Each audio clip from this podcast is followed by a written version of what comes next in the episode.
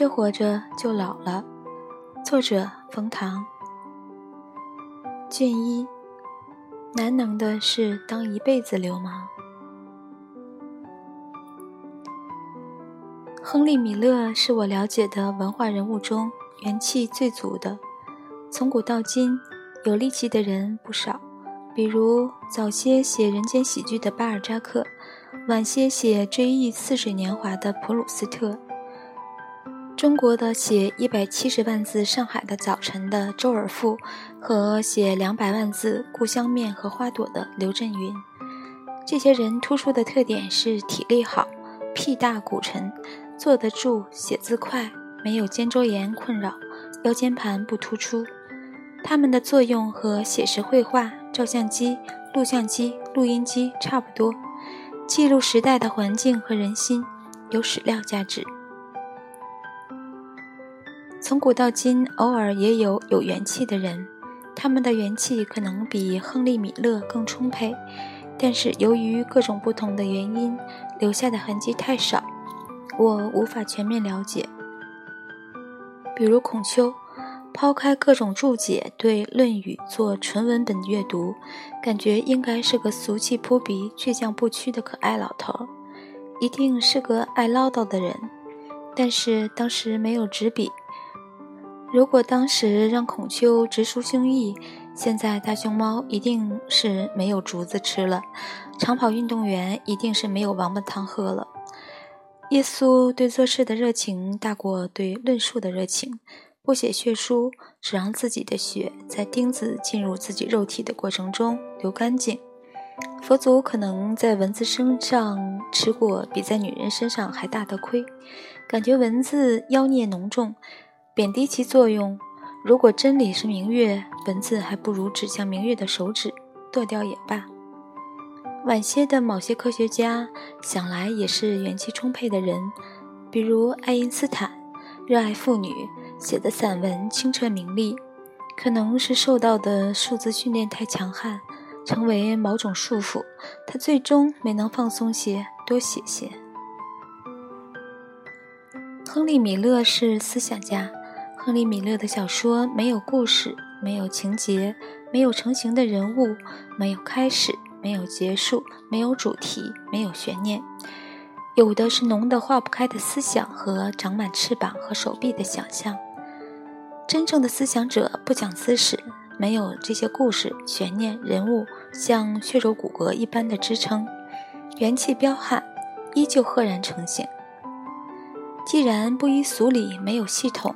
亨利·米勒的书可以从任何一页读起，任何一页都是杂花生树、群莺乱飞，好像陌上花开，君可缓缓归。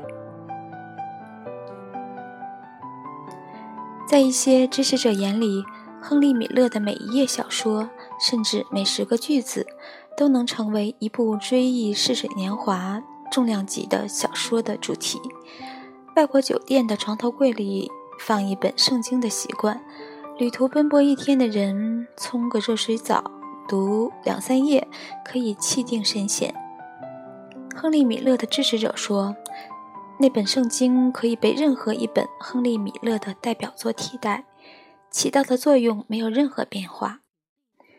别的思想家是在大量阅读的基础上，站在巨人们的肩膀上，添加真正属于自己的一层砖瓦。然后号称构建了自己的体系。亨利·米勒不需要外力，一个小石子落在别人的心境池塘里，知识多的涟漪大些，想法多些；知识少的就小些，少些。亨利·米勒自己扔给自己一个石子，然后火山爆发了，暴风雨来了，火灾了，地震了。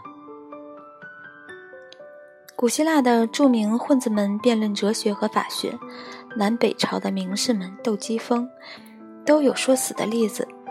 如果把那些场景记录下来，可能和亨利·米勒的犀利澎湃约略相似吧。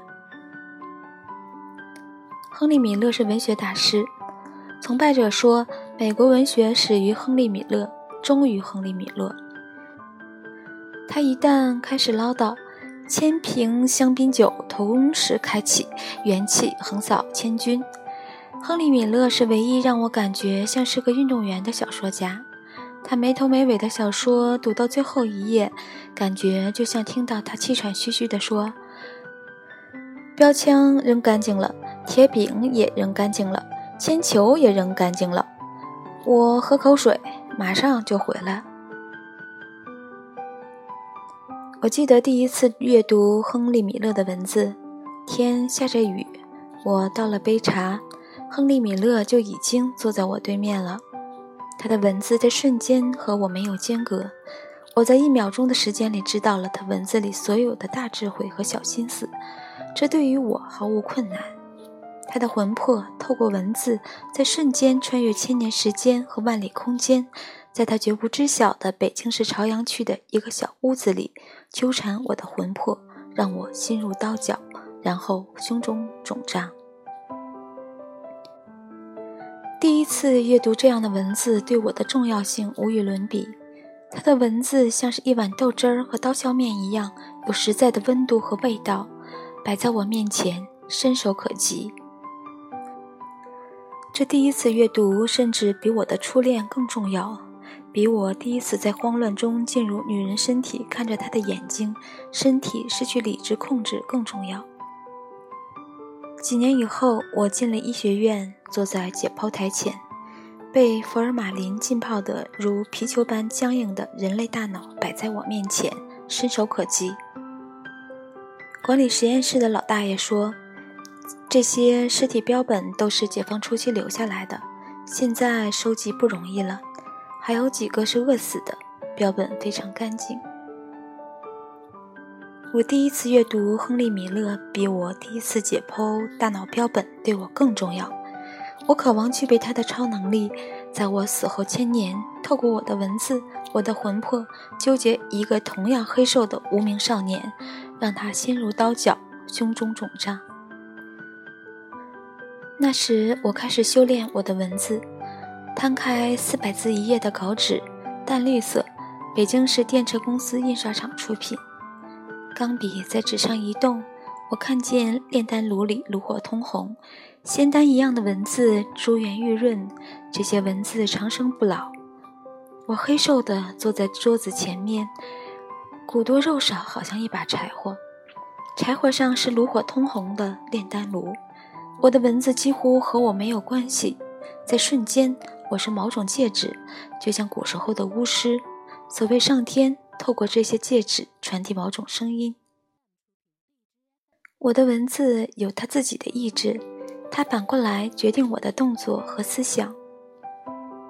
当文字如仙丹一样出炉时，我筋疲力尽，我感到敬畏，我心怀感激，我感到一种力量远远大过我的身体，大过我自己。当文字如垃圾一样倾泻，我精疲力尽，我感觉身体如同灰烬。我的生命就是垃圾。亨利·米勒一辈子思考、写作、嫖妓，他的元气按照诺曼·米勒的阐释是由天才和欲望构成的。或许这二者本来就是同一事物的两面。我听人点评某个在北京混了小五十年的老诗人，其中有一句话：“话糙理不糙，流氓。”每个有出息的人，小时候都或长或短的当过，难得的是当一辈子流氓。这个评论员说这番话的时候，充满敬仰的看着老诗人。老诗人喝得正高兴，下一顿的老酒不知道在哪里。他二十出头的女朋友怀着他的孩子坐在他的身边。老实人偶尔拍拍他女人的身体，深情地呼唤：“我的小圆屁股哟。”亨利·米勒讲起过圣弗朗西斯，说他在思考圣徒的特性。安奈斯问为什么，他对安奈斯说：“因为我觉得我是地球上最后一个圣徒。”